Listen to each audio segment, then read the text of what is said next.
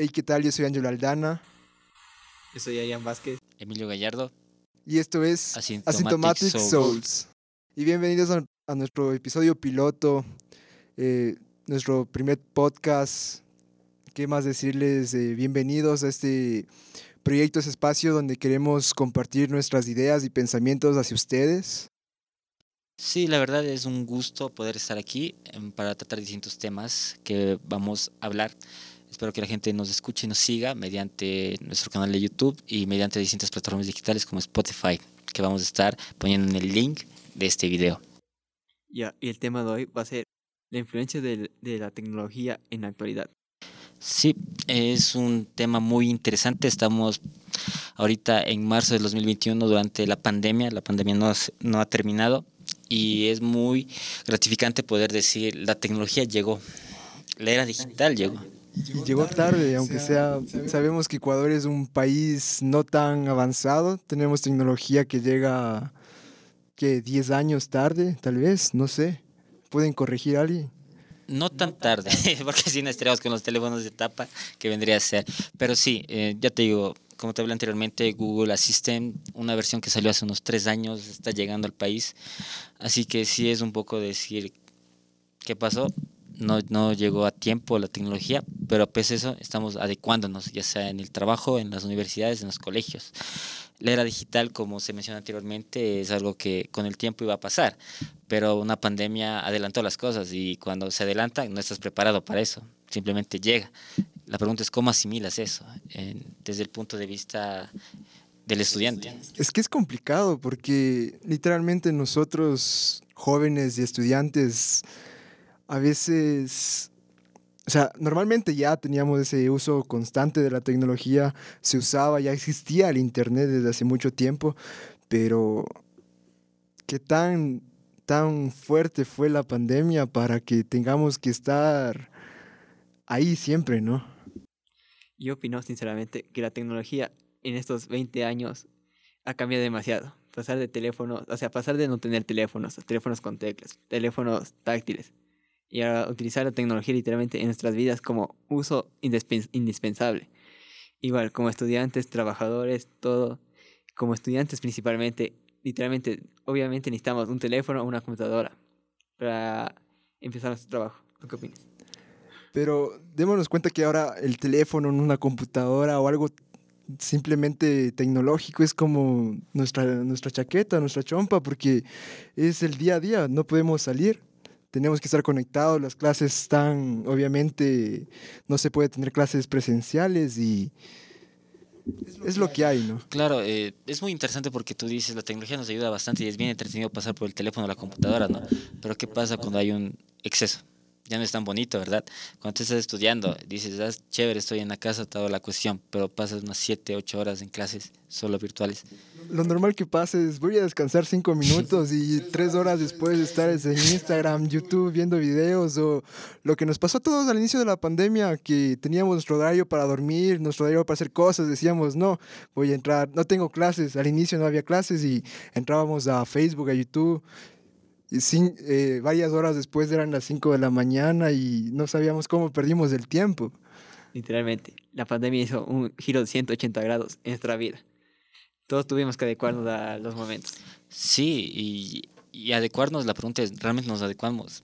Supongamos, y yo al menos en lo personal, eh, sí me cuesta todavía eh, desligarme tanto de la computadora como del celular. Es, es porque no soy la única persona que digo, yo nomás ocupo esto, sino ya todos. Y al hacer todos empezamos a conectarnos por igual. Por ende todos estamos en la misma sincronía de celulares, de llamadas, videollamadas. Y eso realmente es algo bueno, pero preocupante. Eh, ustedes desde el punto de vista de estudiantes, yo ya me gradué hace unos años, así que no me tocó vivir lo que ustedes están viviendo. Sí es bueno ah, saber cómo asimilan ustedes ahorita la era digital desde el punto de vista de conocimiento. Se están aprendiendo. Bueno, eh, en el conocimiento, no sé, a mí por lo menos no me gustó las clases virtuales, se sentía como extraño ver al profesor y ver una pantalla virtual mientras él escribía, por ejemplo, en física. El, eh, mi profesor por lo menos nos hacía la clase muy práctica, cogía nos ponía ejercicios, a veces usaba el protoboard, porque casi al final, antes del inicio de la pandemia, comenzamos a ver clases de electrónica. Y entonces era como que llegaba el- el- el- el- mi profesor y decía, saquen los protoboards, yo les voy a poner un ejercicio aquí y van a tener que eh, hacer primero el ejercicio para que puedan eh, plasmarlo en el protoboard. Entonces era como que llega y lo único que ponía eran ejercicios de calcular las resistencias con una batería de 9 voltios y, y nada más. Y llegar, manda, nos explicaba, nos mandaba un deber y era como que alguien atendió, alguien entendió principalmente.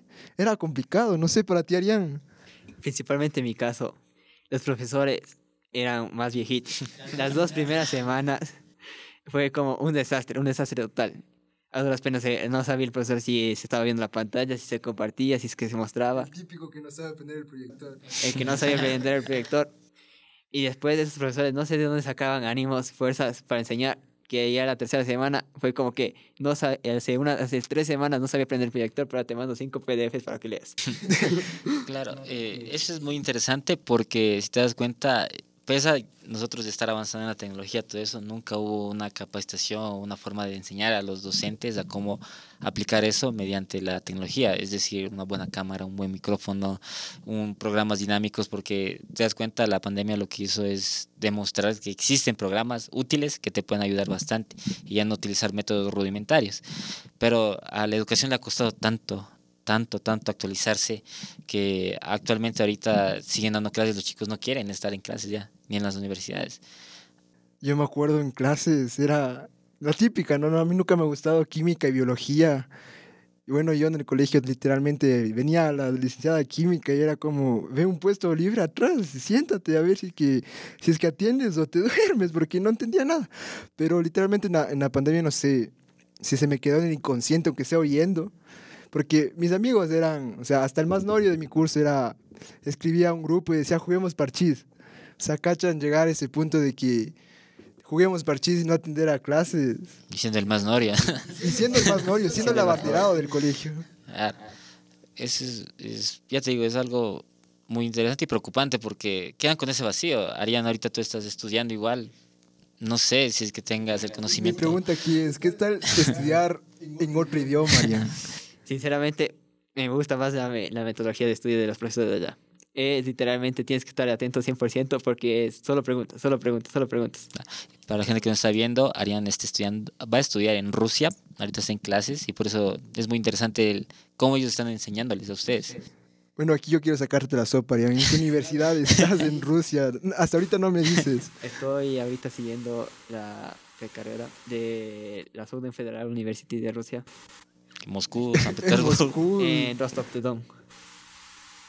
Así me quedo, o sea, me quedo en blanco, no cacho dónde es. Es prácticamente donde creo que jugó Brasil eh, en el Mundial del 2018. No sé. Eh, ya me- Deberíamos investigar. Ahí les queda un, un dato. perturbador. No, sí, sí es bien interesante, la verdad. Eh, la educación igual, el, cómo se siente, cuáles son los problemas que se tienen.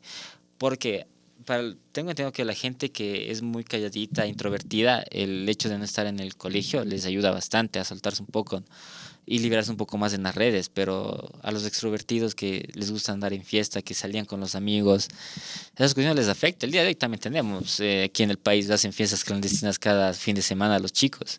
Y es de ese punto donde, ¿por qué no resisten? Para ustedes, ¿qué, qué, qué- qué les ha pasado? yo, yo, yo, era, yo, yo puedo considerarme extrovertido, alguien asocial, porque el término antisocial es, está más ligado a la persona amante de lo ajeno, Claro. se podría decir. Entonces sería asocial. Yo literalmente sa- salía, salía una vez a la semana y si salía más era, era raro para mí. Literalmente aquí los que me conocen, aquí somos los tres scouts y era como ir viernes, ayudarles a ustedes a, la- a lo que es comuni- a manada ayudarles y regresar, bueno, salir con Arián una, que una hora, pasar por lo que es el parque San Francisco, por la calle de la Salle y regresar a la- exactamente a una hora a la casa era, era lo normal para mí. Normalmente era como conocer a una persona nueva y yo quedarme callado mientras otras personas trataban de hacerme la conversa y yo era como que me- en realidad soy muy tímido aunque no lo crean vean esa personalidad así no yo soy muy tímido la verdad y sí es raro eh, porque es bueno, en la pandemia normalmente es como que te despapallas, se podría decir. Porque es como que ah, estás tras de una pantalla, puedes hacer comentarios, puedes conversar con otras personas, porque sabes que no les vas a conocer en ese mismo instante. Sí. O no estás al frente de la otra persona. Ahora yo te, la- te hablo del lado B. Cambio, yo cuando iba a cualquier lado era como, siquiera aunque sea había dos personas, decía, hola, ¿cómo estás? Y nos hicimos amigos, ah, nos conocíamos. Pero en cambio, en la, eh, antes de la pandemia, literalmente yo, yo casi no hablaba por así nadie por chat porque era como que hablar por chat no es lo mismo que verla en persona. Se siente ahí la emoción así como que... Yo, o sea, yo sí ocupaba el chat, pero era como para un limitado grupo de personas, como que, por ejemplo, Arián, uno de mis mejores amigos, era como que, hey, vamos a este lado, vas a salir el viernes y topar un rato, pero de ahí era como muy raro para mí entrar a, obviamente Messenger, es donde puedes tener a la mayor cantidad de amigos para chatear, pero obviamente yo solo usaba WhatsApp porque tengo mi límite de, de contactos y era como que o le escribe a Arián o le escribe a otra persona porque no tengo tanta confianza con otras personas y como lo dije, yo soy muy tímido para conocer a otras personas. Claro, y me supongo que ustedes utilizaron medios igual digitales para poder conocer a otras personas. Eh, no sé, ustedes, yo en lo personal sí, conocí bastante gente de afuera, ¿no? en los chats grupales que se armaban, todo eso, porque cuando llegó la pandemia la gente eh, necesita, necesita sí o sí relacionarse.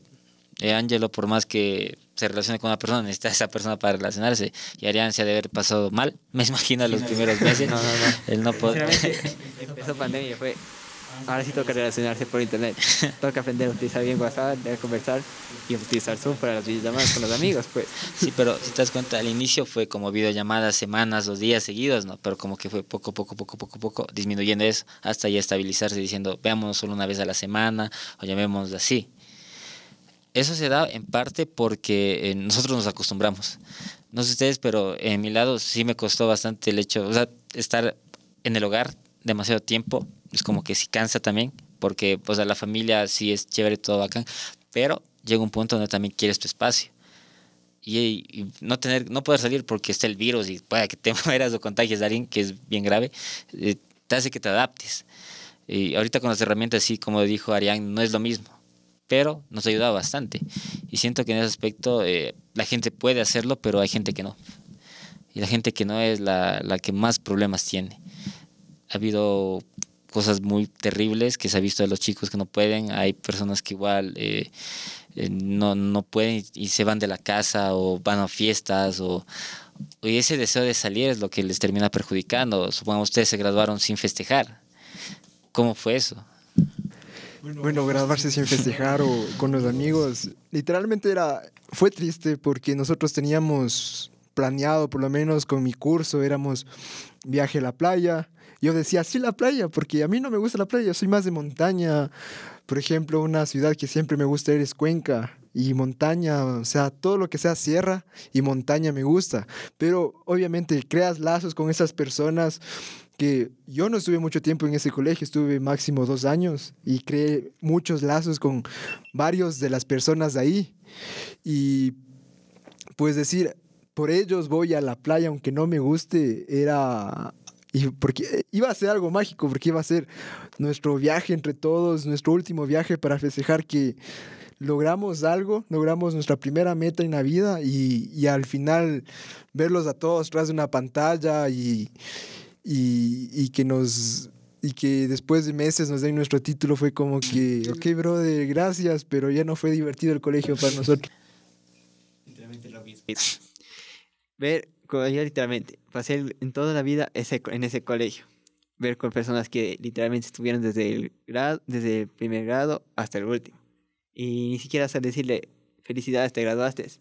Aunque sea, siquiera si te sentí, sentí ese orgullo cuando dices, papá, mira, me gradué. ya siquiera algo así. Algo que te relacionas con otras personas. O sea, nosotros, no sé, no sé, te acuerdas, Adrián, nosotros tuvimos, no sé si fue como un déjà vu o qué tuvimos nosotros, eh, que hicimos un campamento con amigos de literalmente de la infancia, porque yo estuve con Arián, bueno, no en el curso de Arián, pero estuve en el colegio y en la escuela de Arián, de Arián al inicio yo, y era como que compartir con esas personas que no nos hemos visto tiempos y tal vez no se acordaban de nosotros. Y además de que fue un déjà vu, porque fue en febrero del 2020 y, y fue algo como que bacán, porque no sabíamos que iba a pasar esto, porque teníamos planeado después de graduarnos hacer otra, otro campamento de festejo y al final fue como que por lo menos tenemos este recuerdo. Claro, el hecho de no graduarse sí es un poco triste, ¿no? mejor dicho, de cómo te gradúas. Es una forma que no disfrutas y ah, por general ustedes van a tener compañeros que ya no han de ver nunca más. No sé cómo ustedes estén con los amigos que realmente forjaron en el colegio, pero ya te digo, la, la, la era digital nos ayuda a no descolgarnos de ellos. Yo comento con mi madre, digo, ¿usted conversa con sus conocidos de colegio? No, no se conversa porque ya son años. En mis tiempos no había un celular, una videollamada donde tú puedas mantenerte en contacto. Y eso, la tecnología nos permite no romper esos lazos. Sí, esos lazos que, quiera que no, supongamos, tienen, tienen enamorada, no deja que uno pierda ese poco contacto o ese contacto falso que se puede decir con las parejas o con los amigos. Y ahorita hay tantas plataformas por, eh, que se puede comunicarse. Zoom. Zoom que nadie sabía que existía. ¿no? O sea, fue un descubrimiento amplio, primero para la educación y para un país o para varias personas en el mundo. Y para la tecnología principalmente. Imagínate, antes de la pandemia, creo que lo máximo que podía hacer una videollamada, no, espérate, lo máximo que podía hacer una videollamada creo que era de ocho personas. Ahora imagínate, Zoom hasta mil personas. Y es como evolucionó. O sea, eh, así como las vacunas de los cinco años que se demoran, en un año sacaron, increíblemente, la tecnología igual. Supongamos que la tecnología evolucionó unos cinco años más adelante. Pero eso también tiene su costo, triste. ¿Cuánta gente, como tú me mencionaste una vez, Angelo, es, se lleva tan bien en las redes sociales, pero afuera no puede? Y continuemos con eso de la, de, la, de la sociedad, de los amigos principalmente, de la socialización. Y qué decir, por ejemplo, como decía Emilio, tal vez su madre no puede, no tiene contacto con otros, pero normalmente sabemos que después del colegio cada persona va a tomar su rumbo. Y bueno, por lo menos yo sabía que los de mi curso se iban de, de lado en lado. Y tomo el ejemplo de un amigo que decía, hace un tiempo escribía y decía eh, que la estaba pasando mal porque él, él, pensó que nos íbamos a seguir viendo, pero yo le, yo le sabía manifestar de que al final nos íbamos a tomar cada uno de caminos distintos y teníamos que entenderlo, porque es eso. Yo, mi mejor amigo, aparte de después de Arián, obviamente, él, es, él siempre quiso ser militar y obviamente él lo logró. Y es como que es raro eh, tener un mensaje de él y siendo una de las personas con las que más lazos creé durante mis dos años de bachillerato que estuve en ese colegio. Es raro que ahora ver un mensaje de él porque él está lógicamente encuartelado, está descomunicado en cierta forma y es raro y es como que eh, un, ver un mensaje de él es, se puede decir que es, el, es la chispa para mi día, porque él sabe decir, o sea, es cuando, tiene cuando puede salir, es como que, brother, ve, yo te voy a escribir y salimos tal día. Y es como que eso te puede reconfortar a una persona que sea de pocos amigos o tímida y eso te levanta. Con un mensaje. ¿eh? Y en tu caso, Arián, ¿cómo ha sido realmente? Eh, ¿Has tenido problemas con la tecnología? No, sinceramente, problemas con la tecnología, no. sí, sí, sí, sí me ha hecho muy fácil, ah, muy fácil, ah, más para, muy fácil manejarlo. O sea, literalmente. ¿Quieres hacer una videollamada? Bueno, sí, sí, sí, así con cualquier persona. Pero a veces como decirte, hay personas, o sea, hay momentos que en donde dices, ah, es cierto, es este man, porque ves una notificación así, aunque sea, publicó una foto y te empiezas así a hacer la conversa y es como que son experiencias que tienes que ir adquiriendo. Sí, sí, la verdad sí. Yo, te soy sincero, todavía me llevo con amigos de colegio. Guacho, saludos. amigos de colegio, de la universidad igual, hemos tenido ahí. Eh, sí ha sido bien gratificante porque supongo eh, tenía 15 años cuando empezó esto de ya todo el mundo los teléfonos, las cuestiones, y empezó a evolucionar, evolucionar, y ustedes ya están vuelta en la época donde desde jóvenes conocen ya la tecnología. vuelta nosotros estamos adecuando, bueno, en mi caso me estoy adecuando, porque sí es verdad, pienso que sí, soy joven, toda la cuestión, pero llega un punto donde ustedes ya tienen más conocimiento, más, eh, más movilidad en la tecnología que uno, y uno que quiere ir a la par de ustedes no se puede, no siempre se puede. Pero qué tan óptimo es estar tan a la par, porque sabemos que la tecnología nos puede ca- causar adicción. No solo durante la pandemia, porque tenemos conocimientos de que desde, desde que se desarrolló un poco más del inglés, del inglés, digo, el internet, hablo, me fui de- de- del trip literalmente. El internet sabemos que nacen los juegos, nacen los juegos de rol, los juegos online y las personas obviamente iban a pasar metidas eh, dentro de su computadora varias horas, pero eh, eso se refleja ahora, porque antes normalmente nosotros, o yo por ejemplo, era como que sí, jugaba, me gusta mucho jugar League of Legends, pero nunca lo vi antes como algo que podría hacerlo diariamente. Era como jugar una vez a la semana, máximo dos, y ahora es como sentarte y jugar hasta no tener noción del tiempo. Te pagan hasta bastante dinero, más que un ingeniero te pagan hasta por jugar game. Literal, pero tienes que ser bueno, no hay... Ah, eso sí. Y ahí llega un, un aspecto muy importante que tú mencionas de las cosas que cuando no controlas. ¿Qué pasa cuando tú no puedes controlar la tecnología? Te sumes tanto en eso que cuando se te quita o algo pasa, el, el típico caso que se te va el internet, como que te vuelves inútil o La tecnología te controla. Claro, ahí viene el punto, la tecnología te controla. Y eh, hasta qué punto nosotros podemos estar seguros de que somos nosotros mismos y la tecnología no es la que nos controla. Ahí vienen las recomendaciones, eh, los algoritmos de las redes sociales. Eh, ¿Cómo ustedes ven eso que va a pasar a futuro? No lo sé, yo literalmente recién estoy generando un apego a la tecnología. Literalmente yo era una persona que me gusta la música, hago música, toco la guitarra y era como que pasar encerrado en ese estudio, obviamente, pasar encerrado con mi guitarra, mi amplificador, viendo qué sale, era lo normal. Me olvidaba un rato del teléfono, pero últimamente ya no es así, es como que como dice, se va a internet y es como que te pones a buscar qué hacer. ¿Qué puedes hacer? Y normalmente, a mí me gusta leer, pero soy una persona muy despistada o no sé si soy muy... o tengo deficiencia de atención, se podría decir, que estoy leyendo y ¿qué será? En 15 minutos puedo estar haciendo otra cosa. No me concentro, pero obviamente tú coges tu teléfono, una computadora, entras a una red social, entras a YouTube y puedes pasar horas y, y sin control. Claro, ¿te ha pasado, Arián? Sinceramente, yo me puedo distraer con cualquier cosa. Cuando puedo coger el celular, poner YouTube, irme una hora. Puedo no tener celular y coger cualquier cosa, irme otra hora.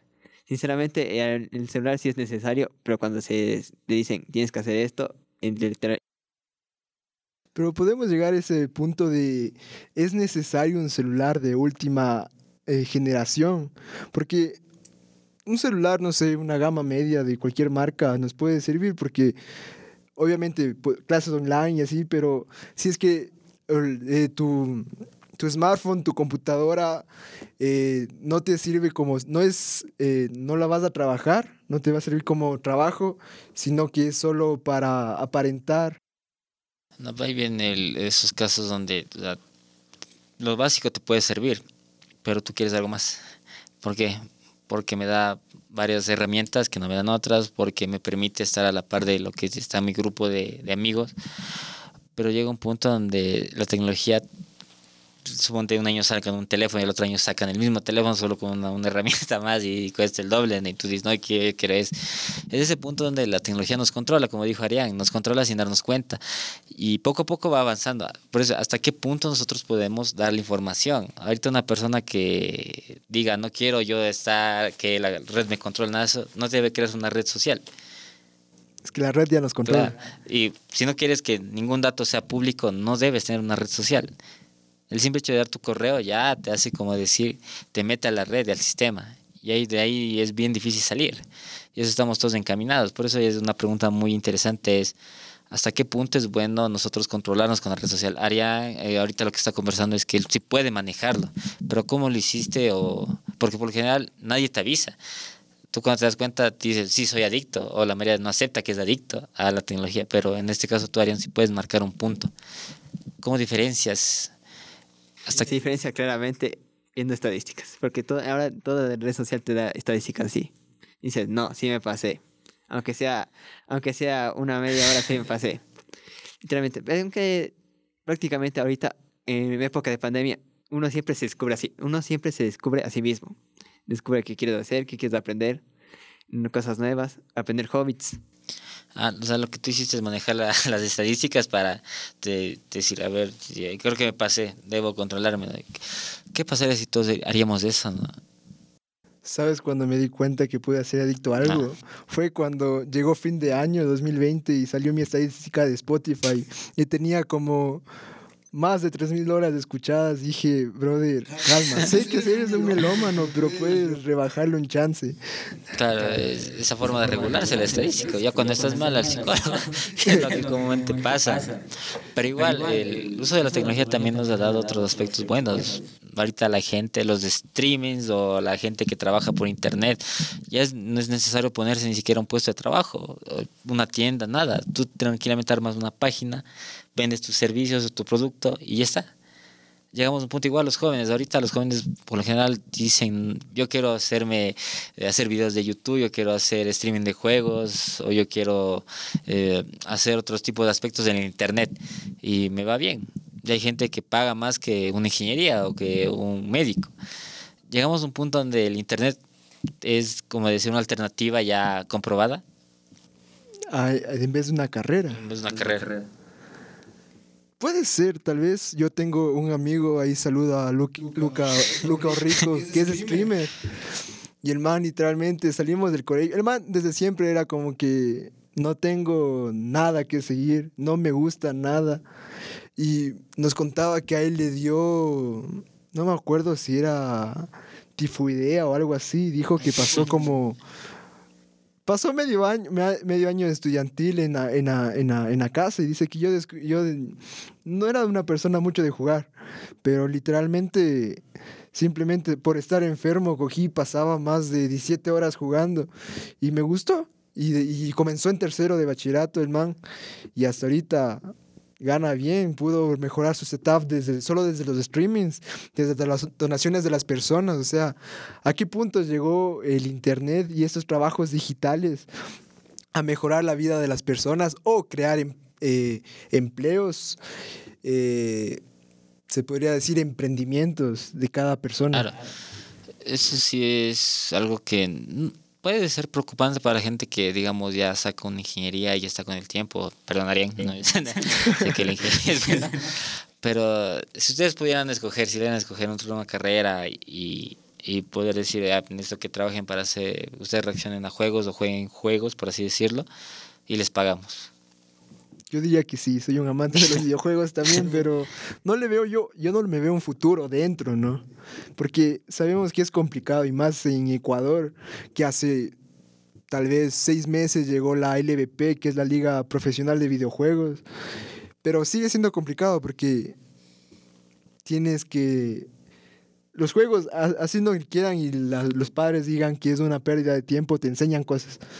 Cada videojuego tiene su, su mecánica y esas cosas te, te, te pueden ayudar eh, en conocimiento y se me fue la idea. La, la motricidad a veces, ¿no? Y la coordinación mano-ojo. Claro, te ayuda bastante lo que es los reflejos también en los juegos. ¿Tú, Arián? Yo sí, yo sinceramente pienso que ser un streamer o ser alguien que sube videos de YouTube, pero de nivel más grande, es, es difícil. Porque sinceramente eres prácticamente tú eres una influencia, una influencia para niños, literalmente, niños. O sea, la mayoría del público que te va a ver son niños. Ustedes saben, ustedes No, han visto. No, no sé si saben, pero hay como 7 pun- no, 8 punto millones de personas de, en el mundo y el video de Baby Shark du, du, du, du, tiene 9.9 billones de vistas. Claro, ya le supera en teoría la población de la Tierra. superó a la población mundial. Sí, pues, datos perturbadores. Datos perturbadores, perturbadores, pero que son muy valiosos. Pero imagínate, los influencers pasaron de ser personas raras a que son videos de YouTube así, marginados de la sociedad, a ser, a ser personas exitosas que todos quieren. Yo quiero tu profesión. Es que con el tiempo se volvió una aceptación también trabajar en Internet. me acuerdo clarito que iniciando, bueno, aquí en, en Ecuador al menos, eh, había pocos canales que realmente se dedicaran a algo productivo, ¿no? Sí ha de haber habido, pero eran pocos conocidos que no les podemos tomar en cuenta. Pero con el tiempo como que se fue más la aceptación, la aceptación, la aceptación. Llegamos a un punto donde la gente, eh, por así decirlo, joven, que recién sale del colegio, todo eso, dice, quiero comprarme la PC Gamer, que es el dueño de la María, y ponerme a hacer videos en internet. O la otra personas que dicen, yo quiero vender mi línea de ropa en internet. Pero ya todo eso es el internet. Lo que, como tú mencionaste antes, quizás no, pero ahorita sí. Y ahí nos hace pensar en, en próximamente ya no estemos oficinas, ya no estemos trabajos. El hogar. o sea, ¿cómo vamos a trabajar o cómo ustedes van a trabajar? Y ahí es lo que les pregunto a ustedes. Eh, con el tiempo ustedes, eh, de aquí espero en 10 años, eh, la tecnología va a cambiar. De hecho, va a evolucionar aún más. Ya no, Demasiado rápido. Sí, demasiado rápido. ¿Cómo no te preocupa a ti, Arián, que ya las empresas estén ocupando tecnología como decir una máquina para que haga lo que hace una persona? y casi sin errores porque hacen cálculos toda la cuestión. Eh, bueno, aquí en Ecuador todavía la tecnología, como ya mencionamos al inicio, en, puede que llegue en unos 20 años, pero ya en los países ya un poco más avanzados ya se utiliza. En China están los robots que ya están en vez de los guardias en los centros comerciales. O sea, hablamos de ese punto donde ya el ser humano está siendo reemplazado. ¿Cómo ves eso? Tú ya O sea, siendo próximamente ingeniero. O sea, tú imagínate. Sinceramente, yo escogí una carrera futuro. Prácticamente es ingeniería mecatrónica robótica. Tengo que, o sea, tengo que es, investigar primeramente cómo hacer un cambio, un cambio para hacer automatizar todos los procesos de la gente. Imagínate, ¿tú crees que en 30 años los, taxi- los taxis ya no existan por carros automáticos? Yo creo que sí, los taxis ya en sí están Yo creo que no, porque nos prometieron carros voladores Sí. para 2020 y Pero ya existen los carros No los automáticos. hay. Sí, ya, de hecho, los taxis ya están muriendo. ¿No ves? Existe el Uber que eh, técnicamente ya en el servicio del taxi poco a poco hasta... Existen los carros que es de eh, Tesla, que ellos van a ser los primeros en tener un carro completamente ambiental. Así que, pero todo eso ya está creando los robots, ¿no? Todo eso ya está creando los robots y llegamos a ese punto de ¿qué va a pasar? Tú, Arián, ya más o menos privo, ¿ves? Vamos a ser reemplazados por la tecnología. No creo que vayan a ser reemplazados tan fácilmente por la tecnología, por ser simplemente éticos. O sea, pero su- suponte, un robot no necesariamente está tan marcado la moralidad. De hecho, el ser humano se equivoca bastante por pensar mucho en la ética. Pero En las, creo que en los últimos 15 días, literalmente, si has visto esa empresa de esos robots que, esos, esos videos de YouTube donde hay un, vi- un robot donde le patean y se para solo, sí, hay un robot que ahorita está en, trabajando para el departamento de Nueva York. Como por- o sea, que sí nos van a cambiar, Angel. es o interesante. sea, literalmente ya está, hace 15 días y estaba anunciando la noticia. O sea, ¿será que nos pueden llegar a cambiar totalmente dentro también de las emociones? Eh, Porque, por ejemplo, yo me muevo en el campo de la música, ¿no? Y a futuro, a 10 años, yo veo que la gente normalmente ya no va a necesitar un productor musical. de hecho, Porque llega eso de que hacen su. Se hace. eh, pueden hacer su, su home studio. Y o- obviamente no es, no es tan fácil aprender a, a hacer las cosas que hace un productor. Y, pero se puede aprender con el tiempo, pero.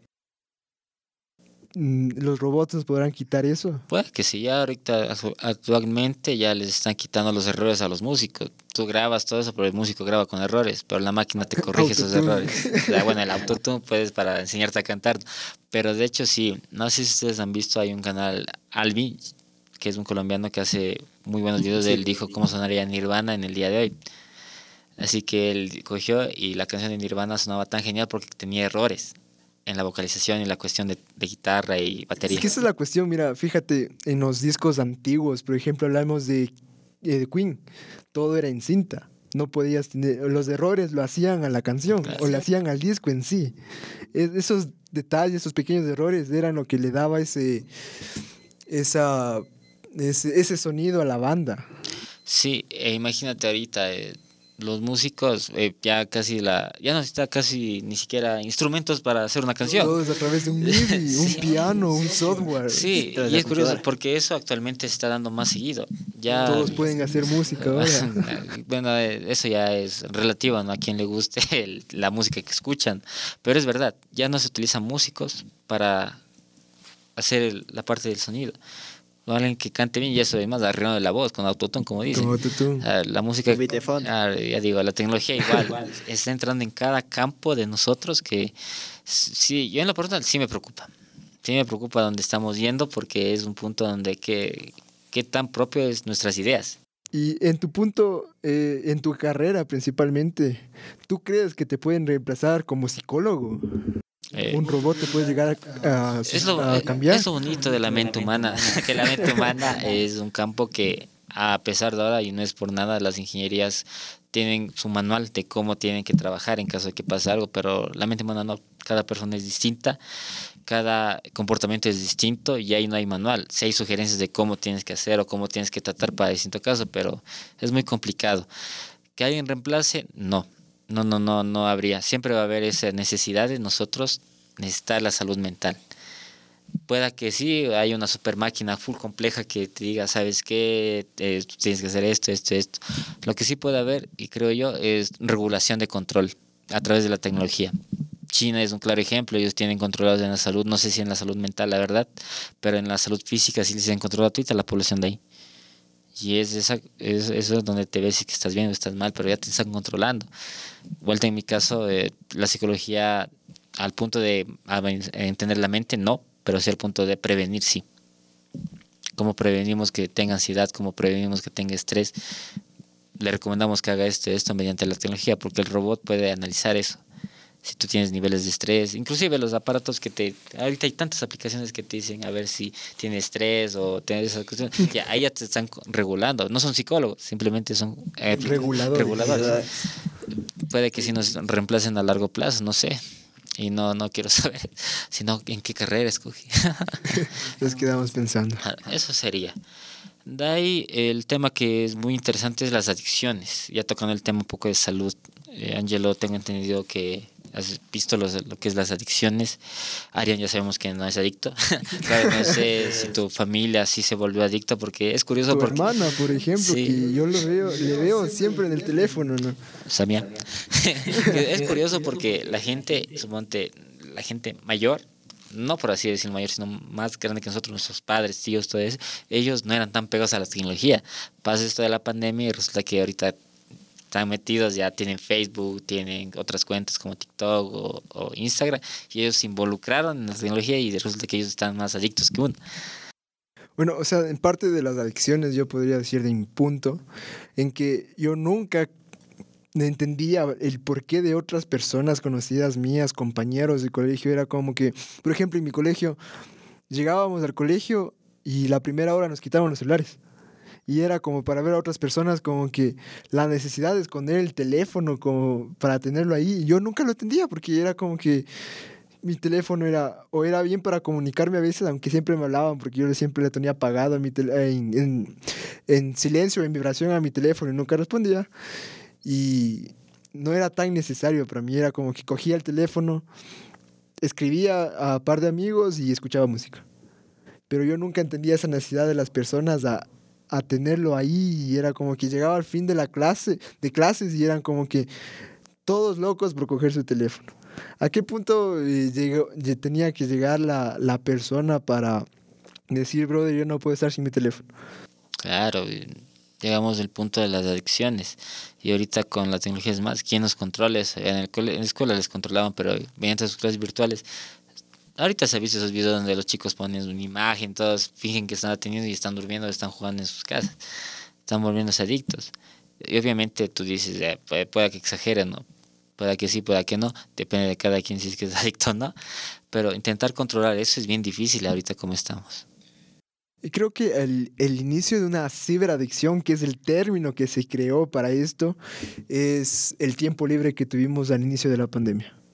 Bueno, siempre hemos tenido tiempos libres, pero lo hemos sabido eh, eh, moldear a, nuestra, a, a, lo que necesitemos. Por ejemplo, ¿qué tal? Tenemos una, una hora libre entre clase y ¿qué tal nos poníamos a, a, leer o algo así? Pero ahora es como que tienes tiempo libre, sabes que no puedes salir de tu casa o no puedes hacer algo y es como que, ah, mi teléfono, mi computadora. Claro. No sé, Arián, tú cómo lo veas con esto de la adicción. Ya dijo Angelo, tu hermana, no sé si será verdad, ¿no? Pero si has visto familiares que han tenido tu hermano, por ejemplo. no, mentira. No, no tiene. Sinceramente, o sea, adicción, adicción al teléfono, no he visto. O sea, adicción a algún tipo de... Pero más lo que hay en los jóvenes es seguir tendencias. Todos son tendencias. Es una cosa, tendencia. Entonces, o sea, prácticamente siguen tendencias para simpatizar en un, en un ámbito para conversar. Más que tendencia, se podría decir la lo que antes le decían la aceptación social. El, tren del el tren del bug. Aprovecha el bug. eh, sí podría decirse que es lo que eh, más la tendencia. ¿Por qué sigue la tendencia? Porque todos siguen y estar envuelto en eso es entretenido a veces. ¿no? Eh, viene a ser la tendencia el fútbol, viene a ser tendencia un eh, TikTok creo que tiene bastante lo que es la tendencia, ¿no? Tengo entendido. O tocar distintos temas que estén en tendencia no necesariamente es malo, pero eh, sí puede darse eso de que o sea, la gente más se, más se, ¿cómo sería? Más se identifica con las tendencias que con ellos mismos. Es decir, y tú tienes un criterio propio, no, yo sigo esto, no, yo sigo esto, no, y es que yo, todo el mundo sigue esto. Y ese criterio propio se va perdiendo con la tecnología, porque sin darte cuenta la tecnología te programa para que tú sigas tendencias. Sí. Lo normal, ¿no? O sea, desde mi punto de vista, yo nunca he sido esas personas que siguen tendencias, ¿no? La última tendencia que me pude pegar fue a, la, a lo que es el indie rock, lo que me gusta ahora, y ahora es como que... Eh, Arayan sabe que yo todo lo que se, se vuelva muy popular lo, lo, lo catalogo como poser, porque es, es, e, es algo, no sé cómo decirlo, por ejemplo, hace tiempo se hacía como que eh, todas las personas, chicas o chicos, se le podría, en ese término se les llamaban básicos por usar una camiseta de Nirvana. Por, no, saber quién es Nirvana. Es lo mismo que está pasando con las tendencias. ¿Me cachas?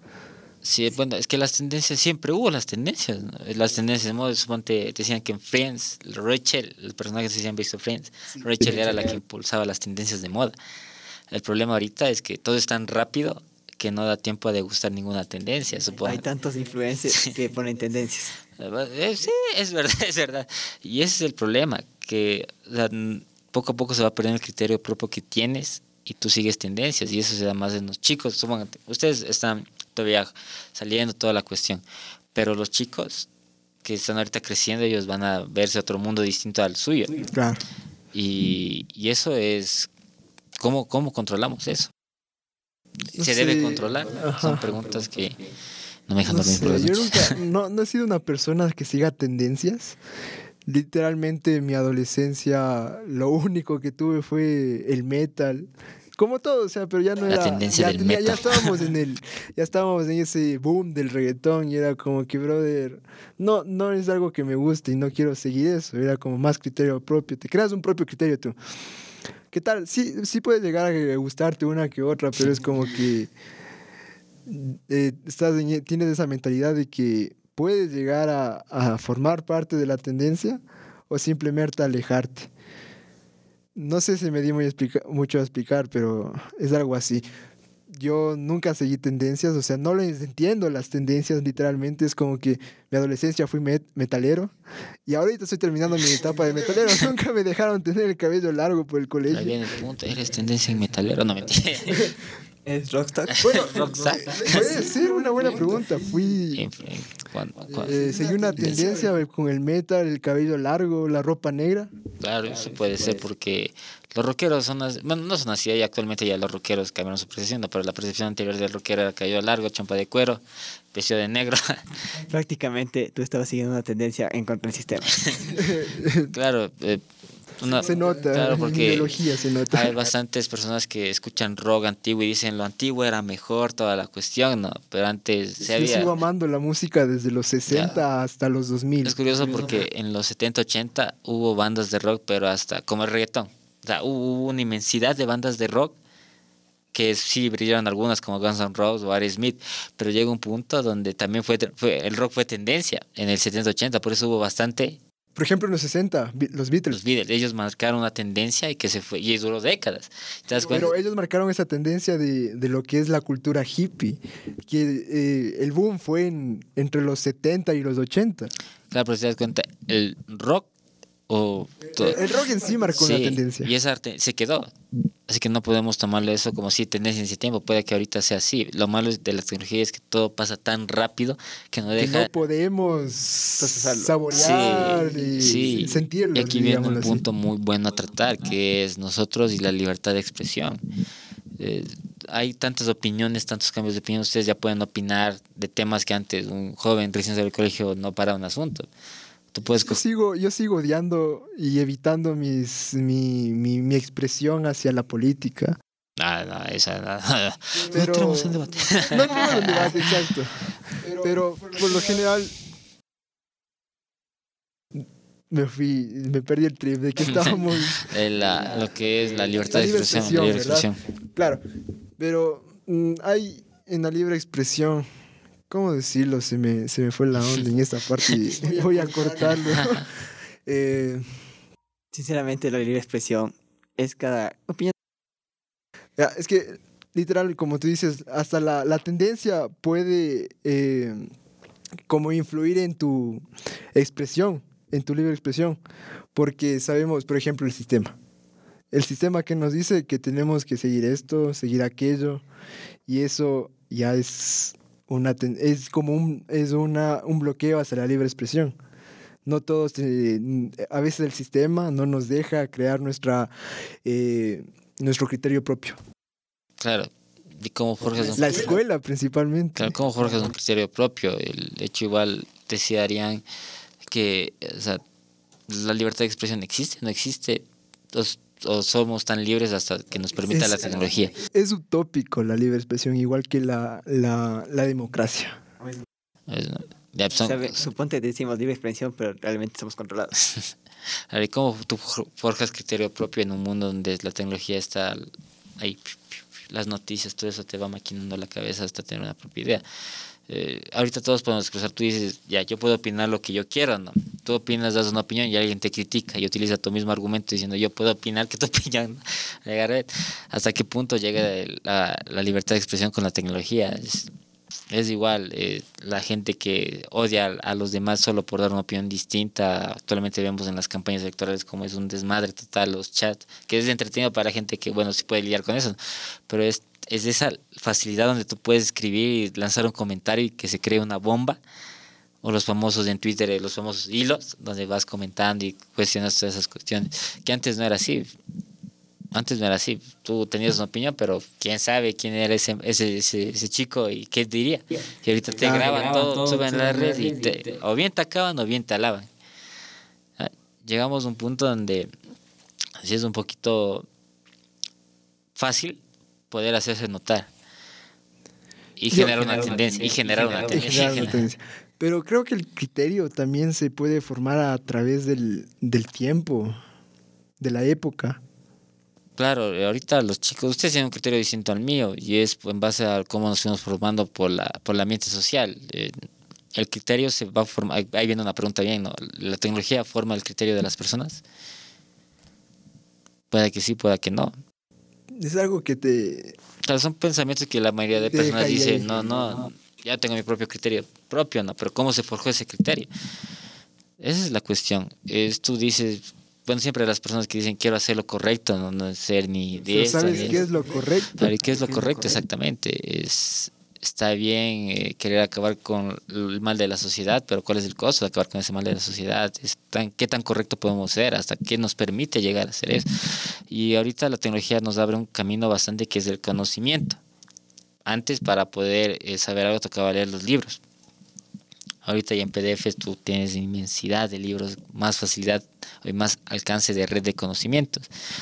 Tranquilamente Arián se puede leer un libro en Rusia, en ruso, en, perdón, en ruso, para poder entender. Y lo que antes era más difícil, si no ibas allá no entendías. Esa es la cuestión. O sea, es cómo la tecnología, utilizándola bien, nos permite forjar nuestro criterio. pero utilizando normal, arma un desmadre completo. Y bueno, ya para llegar al final de este primer piloto que se alargó un poco, eh, podríamos decir que la, la era digital eh, en sí siempre tuvo su, tiene sus lados buenos y sus lados malos, ¿no? Sí, eh, siento que para, como todo en la vida, si no hay control, no hay nada. Eh, la pregunta es quién nos controla. Si a un niño de 8 años le doy un teléfono, ¿quién le controla? Por más que yo diga sí le doy clave, él ya está entrando a un mundo nuevo completamente en el que yo no estoy metido. La tecnología sí nos influencia, sí, nos influencia bastante el simple hecho de que ya hemos tocado un tema sobre la algoritmo y la jaula virtual en la que vivimos, que es un tema muy bueno, vamos a darnos cuenta de que ya estamos siendo influenciados en gran parte. Obviamente no significa que al 100%, ¿no? pero sí en una gran parte. No sé qué piensas, Darían. Soy influenciados por la tecnología. Última, en estos últimos, este último año, literalmente, todas, todas las personas sufren lo mismo. Es el mismo, es el mismo cambio tuvieron que pasar de una, una vida, como dije antes, un giro de 180 grados, a moverse por todo el mundo por la tecnología. puedes conocer personas por distintos países o no. Es tu punto de vista. Sí, eso me parece muy interesante. La verdad fue un gusto, eh, ya para cerrar, haber conversado este tema, que como digo, la tecnología y la influencia es algo que nos abre bastantes campos, ya sea educación, salud, la telemedicina que actualmente no sé cómo lo harán, pero lo hace. Eh, igual los medios en que podemos comunicarnos, este podcast que es un medio de libre expresión, hasta que las plataformas nos permiten, obviamente. Es la nueva radio. la nueva radio. Claro, hemos tocado el tema que es como la internet acabó con la televisión, poco a poco. Como ya hay otros medios digitales que rompen eso. Eh, es algo increíble y la verdad sí me ha dado gusto conversar y dar este primer programa con ustedes y saber que se acerca bastantes programas. Esperamos que la gente que nos ve nos... Y de hecho, si es que vieron algún tema interesante o que no abordamos en este, en este piloto del podcast, eh, nos podrían ayudar con sus comentarios para sacar nuevos temas para los siguientes capítulos que vienen. Y muchas gracias a ustedes por oírnos y soportar las ideas de nosotros y soportar primeramente nuestra voz. Y recuerden que esto es... Asymptomatic Soul. Estamos en contacto y que tengan un buen día. Nos vemos. Gracias.